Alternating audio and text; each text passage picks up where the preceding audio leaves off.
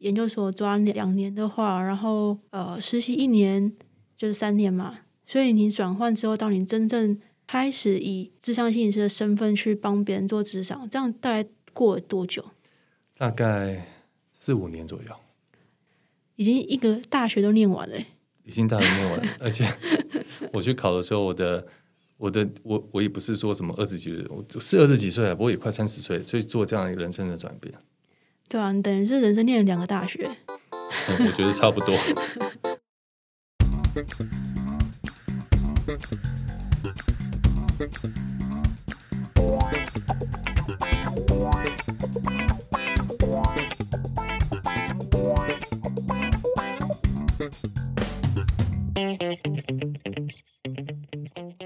欢迎再次回到 Q B 的下班闲聊，我是 Q B，我是陈彦祖，这样心理师。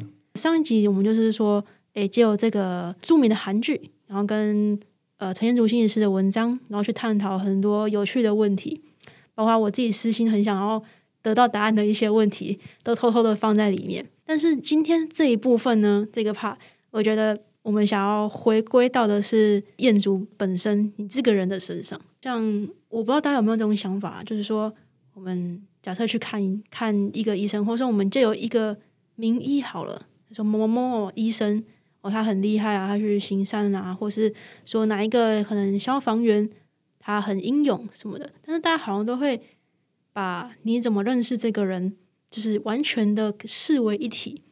比如说，诶，可能哪一个医生他医术怎么样啊，他这个怎么样啊，跟他这个人怎么样，很容易把他绑在一起。最明显的就是呃，比如说我们说。歌手、演员，这个是最荧光幕前面的事情。但是我们好像很很少会去做一件事情，就是把这个人本身跟他的这个职业分开来，然后去掉职业，只回归到这个人本身去呃观察，或者说去看说这这个人的特质到底是什么。其实回归到你的话，就是大家像你刚刚就是自己介绍说，哦，我是陈彦竹心理师，你还是会。因为节目的关系嘛，把自己跟心理师这个就是这两个词是合在一起的。但是如果今天去掉心理师的话，你会怎么样去讲你自己的人？如果你你是以第三者角度来介绍陈建竹这个人的话，你会怎么样简单的去讲这个人？我觉得这是一个很难的问题。这是个非常困难问题，这个几乎是一个哲学性的问题。嗯，我觉得去掉这些的话，因为去掉角色、去掉关系的话，我觉得我算是一个还蛮蛮喜欢独处的人。哦，这是一个独处，我有喜欢。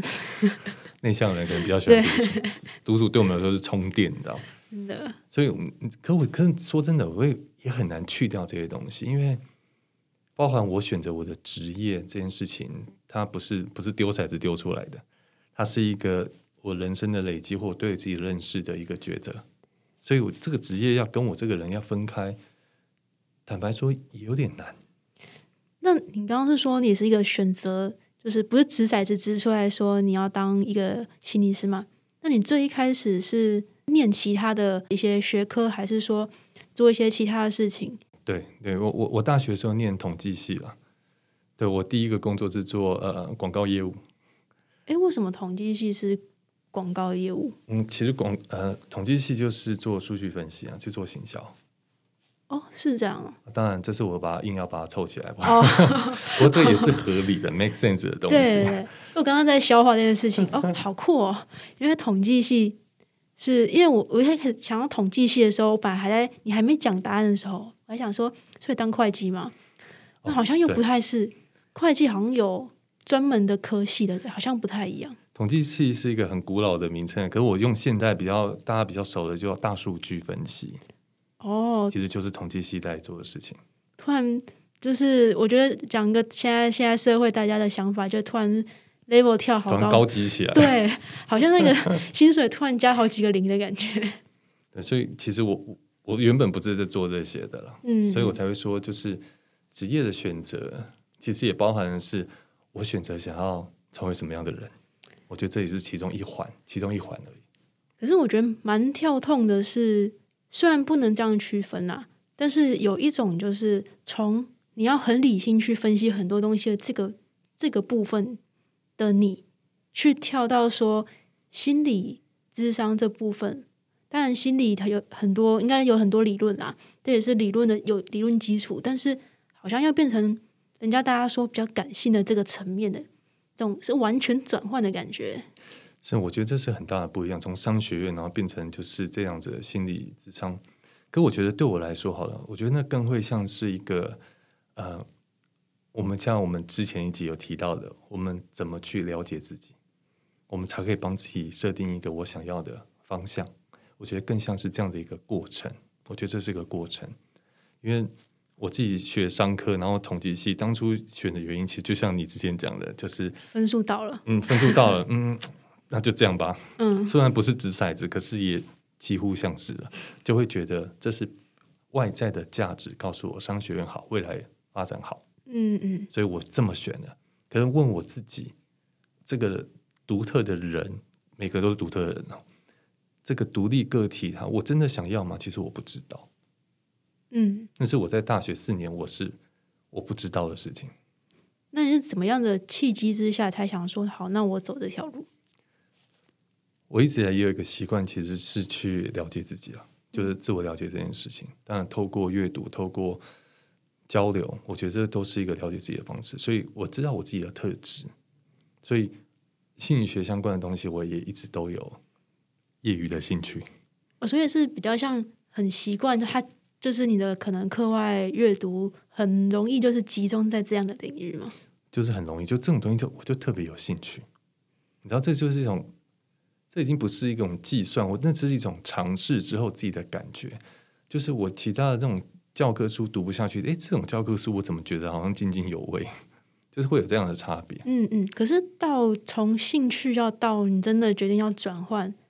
我觉得那是已经是不一样层级的事情了。没错，对啊，你是怎么样做出这个决定？坦白说，这个决定我也是我，因为我后来我自己统计系毕业之后，然后我就当兵，当兵完的话就就去工作了。工作也就像，就反正那种那种形象工作，其实是工作时数是很长的。我我自己会在那个过程当中，我会体会到那种我自己哈，我自己所谓怪怪的感觉，我称为怪怪的那感觉就是。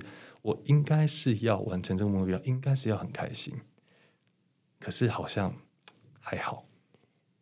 呃，是如果讲具体一点的话，是像有点类似像你说业务嘛，业绩达成了，对，可是好像就还好，对，就开心一下，可是你会觉得哎，没那么开心，好像少了点什么，没有像其他事情那么开心吗？是，这是有点所所谓怪怪的感觉，就是这件事情好像可以，好像也蛮有趣的。可是问我自己，就是我很喜欢吗？嗯，我会觉得嗯还不错，你知道，就会有点保留我所谓的怪怪感，这是我自己的经验。那当然，这个东西要真正要去回应到选择这件事情，还讲白的，还是有一段路了，还是有一段路。只是我后来自己会去慢慢的去搜寻一些东西，就我觉得我们都会在这个路上开始找一些什么人生的可能性。假如我是怎么样的话，会怎么样？你知道吗？就是这种这种想象。所以我后来我有跳到金融业，因为我原本也一直很向往去金融业。嗯嗯。所以我从我想要去广告业，想要去金融业，其实我我我都有完成某一定我人生的想要去做的事情。所以就是又从行销这边又跳到金融业。对，其实我是挑我客户啊，我因为我以前跑的客户是金融业相关，所以变成从行销这一端跑到客户端，然后跑到金融业去，我也去感受。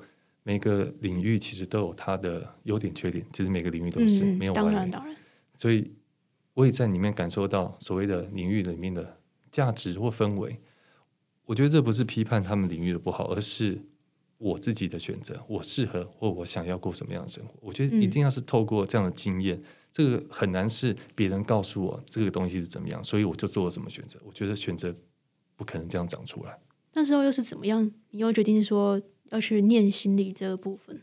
OK，其实我那时候去金融业的时候，我觉得很特别。我刚好是那个雷曼兄弟倒闭哦，那个金融海啸的时候，我就刚好那时候进入金融业，这是一个很大的冲击。我觉得那冲击的包含是价值的冲击。那个你是说你说的价值冲击是对你个人的价值冲击，还是说对于金融业的他们这个行业里面的？呃一些既定的价值观的冲击？我觉得有有这个金融业行业里面的既定价值观冲击，所以是这样子，然后又影响到你自己也有这样的冲击吗？我觉得那对我个人的价值是有冲击的。不过我不知道你节目有多少金融业从业人员，可我这个不是批判金融这个产业，而是我自己觉得我没有那么适合。对啊，对，这当然不会有批判意识啊。比如说我自己算医医师人员，但是你说医师人员里面又分好多种，然后每一种其实也都有自己的所谓的，我们讲比较通俗一点，就是美美嘎嘎啦，然后一些需要去呃，就是一些一些需要注意的地方，又其实又不一样。是对啊，所以我觉得这也没有什么批判，它就是一个我们嗯累积起来勤收之后的结果啦。是是，对对对。可是你价值今天说好，我觉得我呃一些既定的价值观被打破，到我今天真的要跳那么远嘞，就说从就像我讲的，从很理性的去分析很多事情，到金融业，你对每一分每一就是每一个单位，然后可能汇率什么之类的，都要很精打细算的这样的氛围，要直接转到现在的心理智商这一块，这变得太大了。其实完全是很不一样的领域。不过有个相似的地方是，我自己在做，无论是行销还是金融，我是直接面对人的，嗯，所以我我知道我很喜欢跟人交流，这是我我觉得这工作对我来说最有趣的地方。那当然，我觉得也是对我自己的了解。我自己喜欢心理学的东西，可是我其实以前我没有想过心理学这个东西可以成为什么工作。嗯嗯其实我说以前就是包含呃我的年纪的关系啊，就是我是民国九十年呃进大学的，那个时候嗯民国九十年才是心理师法颁布，我们有智商心理师这个国家证照的第一年，哦，所以你刚好又是很新兴的行业。在当时，在我那个年、那个时候，所以其实那个那个在那个状况下，其实我根本不知道有这样的选项，嗯完全不嗯知道。那你转过去的时候，就是转这个道路的时候，你都没有一点挣扎或犹豫吗？非常挣扎。对啊，所以我就蛮好奇，既然这种挣扎，你到底是怎么样去决定我要做这件事情？这么新的行业，我相信就是就像打个比方，就像可能十年前你跟你爸妈说我要去当全职 YouTuber 是一样的。嗯是，我觉得这个第一关就是自己这一关，还有家人这一关，就是我觉得那这这真的是个压力。那我当然我收集好资讯之后，就要做出决定的时候，其实我觉得有一个很大的决定，我在那时候刚好周遭有人，就是我自己亲近的人，有人自杀过世，哦，这是一个，这听起来是一个、呃生命的死亡，然后是个悲伤的事情，可是嗯其实它是我这个转捩点一个嗯很重要的一个推力。哦，所以你才决定去做这件事情。所以我我觉得在当时我面临到生命结束这件事情，我会我真的很那时候有一种很深刻的感觉是，我在怎么活着，我在思考这件事情。啊，我自己在念大学时候的经验，其实我很迷惘。嗯其实我在那个阶段，我觉得我还蛮需要，假如有我知道这个资源的话，我会想要去。可是我大学四年，我从来没有去过。所以你就是想说，你去呃往成为别人的这个资源的路上去去做改变吗？是我，我觉得很多做所谓的助人工作者，其实有时候一开始的那个动力，其实是跟自己或者跟家人有关。但是我觉得考执照的都是其次，念书也是其次。但是你这个决定最一开始就想说，想去成为那个别人需要帮助的时候的可以帮助他那一个人，还是说只是觉得说，哦，人的心理层面就是会有这这个阴影存在。那对于研究这个部分有兴趣，才去做改变的。我觉得其实你刚刚讲这几种都有，可是在我心中一个很深刻的是，我刚刚讲了，在我工作的经验，那个价值的冲击，就是嗯当我完成这个所谓在这个职位上面所谓好的绩效的时候，嗯我的心中的那个满足感其实没有不对等。嗯嗯可是当我自己试想，假如我有一天可以，因为有有我的专业可以陪伴人家度过一些难关，当然不一定要到生死这么沉重的事情，嗯嗯只要度过一些难关，我会觉得这是一个，我光用想的，我会觉得这是一个更有价值的事情。所以你是比较像是综合起来，每一个都有达到你心里想要达到的那个点，所以决定转换跑道。对，这是我的。当然，这个很多的其实也是很理性的思考，去思考这些东西，然后包含我对我自己的认识。我当然到头来还是要面对一个很现实的东西，比如说，那我要辞掉工作，我要去准备考试，因为对啊，那你这样是兼职的方式去做，还是说你就是很专心的做这件事情？我一开始其实是就是边上班，然后晚上，因为我知道我的我等于是非本科系的学生，对对对，我要去补习班，对我有去补习班，这样子是要重新再去考试，还是说他有其他的资源可以？台台湾的心理师就是一定要去念心理呃智商研究所哦，要念相关的研究所，然后要在全职实习一年，嗯，然后写完论文，你就会有考执照的资格。资格对，所以研究，因为你刚刚提到研究所嘛，所以大学不是类似的科系，其实也没有关系，是可以考的。主要就是研究所部分跟那篇论文，对，还有实习把它完成。了解，那。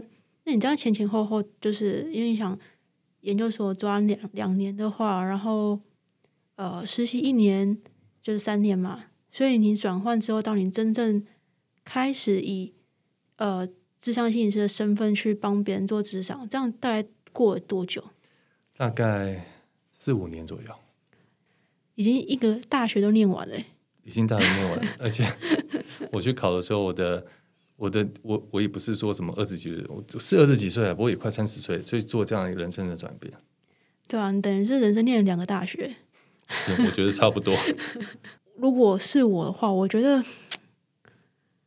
我可能对啊，我觉得完全可以感受到那种纠结，因为有没有勇气跳过去？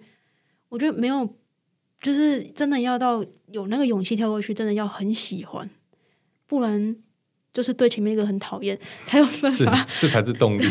喜欢跟讨厌都是动力，要到一个极致才有办法去做出这个决定。这这件事情真的很困难，因为当初那个抉择点的时候来临的时候，偏偏我那时候，我那时候在金融业，其实，在所谓世俗的待遇是蛮好的，在嗯嗯金控公司下面，然后对金融业，然后待遇不错。然后那时候因为金融海啸，我刚好，我真的觉得那对我来来说是个人生的考验。我刚好那时候。有一笔就是呃，因为我是跑法人的客户，所以会有一笔就是很大笔的，我记得是两百还三百万美金的业务进来。你知道那个对我来说就是一个摆在我面前是你要不要留下来？你可以赚很多钱哦，还是你想要去做你想要做的事情？你知道那是个好难的考验哦。可是那时候，就像你刚刚讲到嘛，你说以那个之前跑业务，你说就是。业绩达到，但是你觉得你好像没有那么开心。但我好奇，你刚刚所说的这么大笔的数字，然后别人有诚意的问你说：“哎，你要不要留下来？”那个开心的感觉还是没有那么多嘛？坦白说，那个开心会有，因为包含是也许透过我的服务，透过我的专业，然后让他们会愿意呃下这个单之类的。可是那个开心感觉是有，我必须说绝对是有。这就像说没有的话，我真的觉得太矫情了。毕竟这么大一笔钱。啊，那个不是不是给我的，那个当然是一个业绩。可是我觉得那是一种肯定，这个绝对是有的。可是我我刚刚说的那个怪怪的感觉是，没有到那么开心，没有没有到这么的满足，还就算这么好，还是没有，就会觉得少了点什么东西。就是已经到了，甚至念完一个大学还要再多一点的时间，然后你转换跑道了。那你觉得真的你做到这份工作，真的有像你想的这样子吗？跟你的预期的差距，当然，不管你今天什么行业，我都很相信说，这个行业你预当初预期的跟你实际的一定会有某种程度上的差距。但是我讲的只是说，如果单纯说以你希望你当初做这个决定，你希望可以做到的事情，跟你刚踏进去的那个能力，你觉得落差的算是？小还是说，其实你发现你的能力没没办法做到这么多。其实我印象一直很深刻，在我人生就是当我这样忙了这么久之后，我去实习了，然后我去接了第一个案的时候，然后我们那时候算实习心理师嘛，我们都会去录音，然后去看，我们都有督导，就看我们自己做的怎么样。我很印象很深刻的那一次是，我自己觉得我做的很好，我自己觉得，嗯嗯，然后我我就很很。就是结束之后，我想我自己听那个录音档，我来听一看我做的哪里好。可是我其实印象很深刻是，哇，我这样重新听的时候，我觉得我自己完全活在自己的脉络里面，活在自己的世界里，然后主导性又很强，然后 就是有很多很多所谓的缺点，所以看到自己很多不足的东西。嗯，所以我我觉得理想跟现实是有一个有一个差距的，然后甚至所谓的工作，任何的工作都有那个专业，那个专业需要时间去磨的。对啊，但是我觉得讲到心理，就是心理智商这部分，很多人就第一个联想到就是可能你那个特，因为我们刚刚前面前一集提到什么人格特质的部分，很多人就会觉得说，呃，同理心这个东西很重要。那如果以你的观点来讲，你会觉得同理心这东西可是可以后天培养的，还是说它也是先天的个性占比较主要的部分？我觉得它是先天每个人都有的，然后同时也可以后天培养的。那先天不是也会有多跟少的差距？先天会有差异的。对啊，对啊，不会人就是大家都觉得说，哦，你当心理师就是同理心占很大一个部分。但有时候我拿我自己去想的时候，我就觉得说，同理心哦，我就想说，这个到底是一种把自己你你把自己投射在里面，这叫同理心，还是说怎么样叫做同理心？还有好奇是你你自己是怎么去做这个部分？因为有时候把自己投射进去，好像又不太对。同理心这件事情其实非常的深，大家很常讲，而且在我们的智商所谓的智商技术里面，它是个最基本，可是我觉得是最困难的，因为就像你讲的，到底是自己的脑补，还是他真的这么想？对啊，然后你你觉得要给他的，跟他想要的又不太一定是一样的。可是其实同理心有时候不是说出很厉害、很漂亮的话，有时候不是，有时候同理心可以不用说任何的话。嗯，它是那种现场的氛围，你一个眼神、一个点头、一个肢体的动作，都可以展现同理心。当然，也有些同理心是要把一个底下的东西给说出来。可是，我觉得你前面讲的同理心，有时候的确需要我们的一些想象，它需要。对啊，如果你自己没有经历过那个，呃，我拿一个比较直接的一一个比喻来讲好了，很多人都会失恋嘛，应该失恋的找找心理智商也蛮多的。嗯，是非常多。对，因为我觉得相信就是大家最脆弱的时候，然后又受到很多的伤害，然后当然伤的就会更深。这个其实都可以理解。你看，像我刚刚讲的是理解哦，就是好像我们还是用很理性的思维去解释说，OK，你这样子我可以接受。像有些人失恋，比如说找你去聊天或什么的，有些人很喜欢做所谓的开导，就是说你就不要这样想啊什么的。是自从我自己有了经验之后，我才会觉得说。如果是我的话，其实我根本就不想要听你跟我讲什么，因为你讲的我其实都知道，你不用再讲了。我要的是就一个人可以听我讲，这样就好，你也不用回我什么，我只是想讲而已。是因为我有这个经验，所以可能去陪别人的时候，那我就觉得说没关系，就是你就讲。但是如果像本身就没有这个经验，然后你要去同理这件事情，我们自己脑补的，真的会是他实际遇到的一个心理状态吗？我觉得这件事情其实也包含的是专业怎么去更精进的的问题哦。因为同理可以是很浅的同理，也可以是很深的同理。那这个深浅怎么来？我觉得经验绝对是，我觉得这是需要磨的。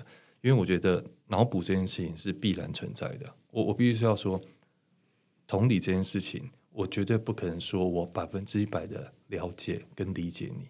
因为说这句话的本身，其实根本就。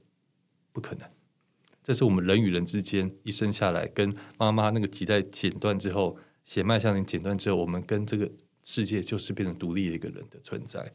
这个鸿沟是一直都在的，所以我们不可能百分之百的了解，可是我们能试着去理解你发生了什么事情。其实重点是这个。那你自己是怎么样去做？就是同理这部分，你是会把自己投射进去吗？其实我自己在，比如那那就是我们的一个所谓工作的状态，那个状态其实是非常非常专注的，所以反而是很理性的一个情形吗？可以这样解释？我觉得那个那个是理性跟感性的中间，你知道吗？它是要平衡的，还是要保有理性的部分？是当然，因为假如他讲很悲惨的事情，我哭的比他还惨，这样子好像也不太 OK 啊。因为你看你在工作的时候，你要保持在两者之间，但是。听起来我又觉得你又是那种很追求心理的感觉怎么样的一个人。有过就是说，你的工作模式太习惯于这样的一直工作模式，然后去影响到你自己日常生活中去，可能跟别人聊天，去解读别人的话，也太用工作的这一套 SOP 也好，或是习惯也好去解读嘛。我自己是这么说，就是嗯，我比如说我在智商的时候，我跟个案分享一些东西，或者是有时候会带领做一些情绪的技巧等等的。我在说的事情都是我平常会做的事情，就是我不会说的好像怎么样，然后其实私底下不是这样。其实我私底下的思维或者是思考方式，其实也是这样子。所以要区分开来这个东西，我反而是觉得去念心理之上这个专业，它让我的生命结合一些不一样的东西。所以这个东西跟我有点难分开，这样子思维方式跟我难分开，不是这个角色这个 title 跟我难分开。思考事情的一个模式是本来你的个性、你的习惯就是会去这样思考的一个方式，就也透过智商的这些训练，让我融合到我的原本的性格当中。所以你就比较不会像可能有些人最常被讲的就是把工作的情绪，或者说把工作上的习惯的工作态度带回家。我想应该多少还是会啦，这种东西要问最亲近的人，你知道？对，那你自己会。有没有过，就是可能别人讲了，你才意识到说，哦，我好像开始有最近有这种症，就是这种情况出现。我我觉得这种这种例子就会拿到最亲近。我自己有时候，比如说我跟我妈在争执什么事情，她会说：“你心理师。” 那你会不会开始就是用心理师的方式，那那个逻辑，然后一直去你说分析他的话，或者说分析他的思维给他听？我觉得会。会这么做，可是会会有点保留了，因为有时候不能太太那个，就是要要区分开来这件事情，有时候要区分开来一些。呃，因为我的特质，我本来就很多，有时候朋友会私下来找我讨论一些事情，这已经无论我的，所以原本就就有心理智商的这个特质在吗？就是很容易会变成别人的秘密的那个那个瓶子。可是当我有了这个 title 身份的时候，又会更多。哦，所以是。我我觉得我自己多寡，对我自己会去调整，就是有的时候我真的不想想那么多，我很累。对，就是你这个会，这个绝对会。我就想要独处，我就想要一个人。大家想说，如果你今天跟他、跟你妈讲话，然后讲一讲，然后你还会头脑蹦出说这个是一个什么理论？哦，他现在什么状态？讲的比较有趣一点，就是会点小小走火入魔的一个情况，职业病。对。其实我觉得那个思维方式是不会变的。不过，当我们要想到多深，或者要怎么样的去再专注在里面的话，我觉得这是我们可以去调整的。假设今天是陈彦祖去找一个心理师，那你会选选择去找陈彦祖心理师吗？我是很认真的问这个有趣的问题。比如说，今天一个医生，他今天好耳鼻喉科好了，我今天感冒了，然后有点重感冒。他自己可能是名医，但是我觉得他倒不一定真的会去想要给假设有另外一个自己啊的这个医生看病，我觉得倒是不一定，就是因为你太知道你的思维逻辑的模式。那假设你今天要去选择一个智商师的时候，你会选择一个你这你这样的特质跟你这样模式的智商师，还是说你会反而去找一个？跟你的特质完全不一样的智商师去做咨询。哇，这是好难的问题哦！坦白说了，我我会去找塔罗牌。我我认真的，嗯嗯 嗯，怎么说怎么说？就是我会找一些，我我真的会去找一些呃所谓灵性上面的东西去，嗯，因为我觉得心理它能某程度去诠释、解释或看到我们的所谓的困扰的。一部分的面貌，一部分，我绝对不敢说心理学就是可以看到你全部。我觉得这个人有点太自大了。我觉得他只能看到一部分啊。那当然，我会用我的方法去陪伴我自己。可是，当我会再有困扰的时候，其实我会找各种各式各样的一种启发。我觉得我会成为启发。是你这样子选择的原因，就是你选择说去，你说塔罗牌也好，呃，其他的身心灵的方式也好。你有想过为什么你会想要做这样的选择吗？我觉得我做这个选择很很很直接，就是我我的人生当中就是慢慢的去找寻自我，然后从心理方面得到某一种救赎。我我会用这样子来称自己。可是当我的生命随着时间在这样累积的时候，我也会发现我的那个走向，除了心理学还是我很很有兴趣的东西，心理智商也是。可我觉得某一块到了灵性这一块的话，也是我现在，有些我年纪也不大不小了，就是到了这个年纪的时候，我的确会花更多的心思在那个上面多一些。觉得会不会是一种因为心理学这个我们说学科好了，它有一些理论，一些呃。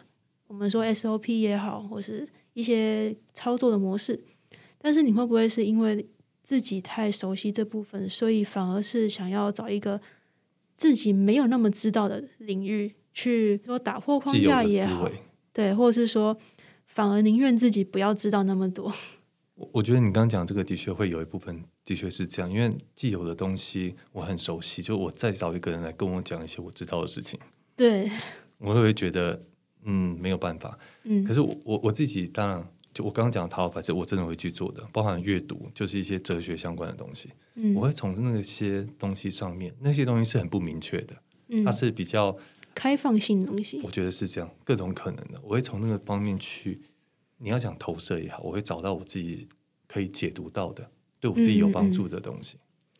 其实之前我想分享一些我自己的小故事啊，就是我自己的真实的经历，就是说。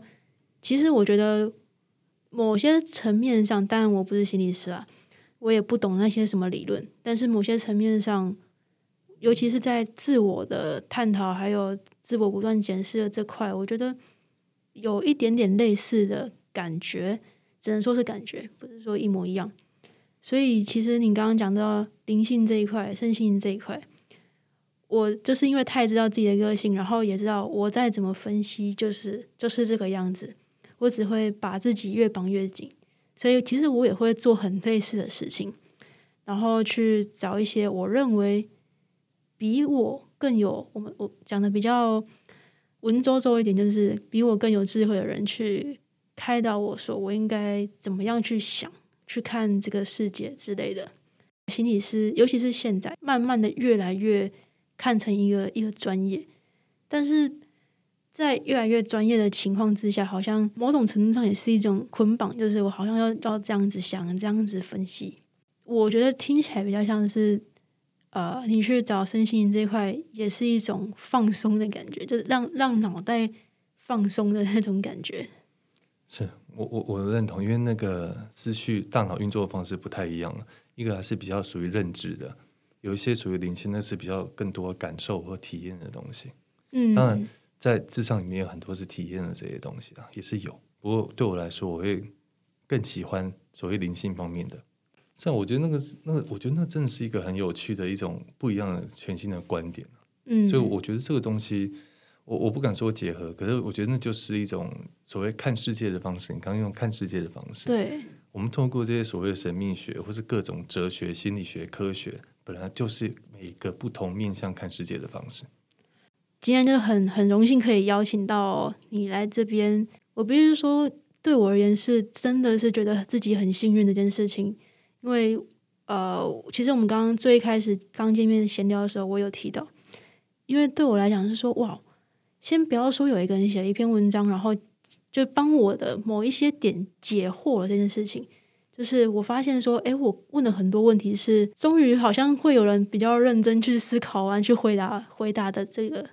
呃，这样的一个人出现，然后还答应了我的邀请，所以我个人是真的觉得蛮荣幸的啊。那那也想请问说，就是被我问了这一些问题，虽然最一开始就有反刚了啦，有没有哪一个问题或是哪一个点是你自己印象最深刻的？我觉得应该说，在我们的这个对谈当中，有一些你自己的部分，我觉得那是很特别的，包含这篇文章，我很我很也很感谢你，你这么的。大力推荐这个文章，但我我也会觉得这个跟你有些共鸣。然后我自己其实，在接受你邀约的时候，我觉得这个就回应到我们今天刚刚分享，就是有一些事情，我会觉得是蛮有意思，也蛮有意义的。OK，无论是就像这样的一个去分享我们所谓的想法，分享我们的价值，我觉得这件事情就是我做这份工作一个还蛮蛮重要的一个。让我维持继续做的一个动力，就是可以去分享，或者是好像真的可以透过这些，可以给人带来一些影响或者一些帮助。同时，我在疗愈我自己，也疗愈别人的话，我觉得这是一个比那个所谓的业绩更有更有价值的东西。嗯嗯，那你你刚刚讲的，其实我就会觉得，就是我虽然我们在之前我们并不认识啊，可是我会觉得，就是我们通过这样的对谈，我也会觉得好像这件事情，当然你会觉得是，你之后说做这件事是你的业余兴趣、好玩什么等等，可我觉得，我总觉得这我自己的，我当然有可能是我自己的投射，我会觉得你做这件事应该有你一个你想要完成的事情。那我对于这种事情，我都会特别的。这种邀约我就一定会答应。呃，我必须说，我真的很开心，就是有这个机会可以跟你对话。就像你讲，很多话题有共鸣，就是有些想说，哎，如果之后还有机会的话，我们也或许可以聊聊看不一样的主题。我觉得也很开心，可以这样邀约，可以来分享，就是不只是分享所谓的，因为当心是很从很容易被邀请来分享某对某一件事情的观点啊，韩韩剧也是，新闻事件也是。可是今天还有一个部分是。谈我自己，因为信实其实，在我们的物谈过过程当中，其实是不太谈自己的，嗯，焦点不会在我们身上。不过，我觉得我也是透过每一次刚好有这样的机会去回顾自己，因为回想起来，那许是十多年的事情，你就会回想自己怎么走到这边的。嗯，我觉得这是一个还蛮有趣的一个，我觉得想要送给大家，就是不要像我文章写的，就是我觉得。成为自己这件事情，或者做自己这件事情，是现在很很容易被大家提醒的事情。对，可是做这件事情，我觉得有个很重要的是，我们不是只是做自己喜欢的事情，我觉得更是要去面对人生有一些很难的事情。嗯，当面对很难的事情的时候，我觉得那是一种破关，或者是在成长的一种感觉。我觉得这是生命，我觉得很有趣的地方。我也想送大家，就是生命是很有趣的，我们都好好的探索自己，这个是非常丰富的东西。OK，好，生命是很有趣的，Q 币的下班闲聊，我们就之后再见啦，拜拜拜拜。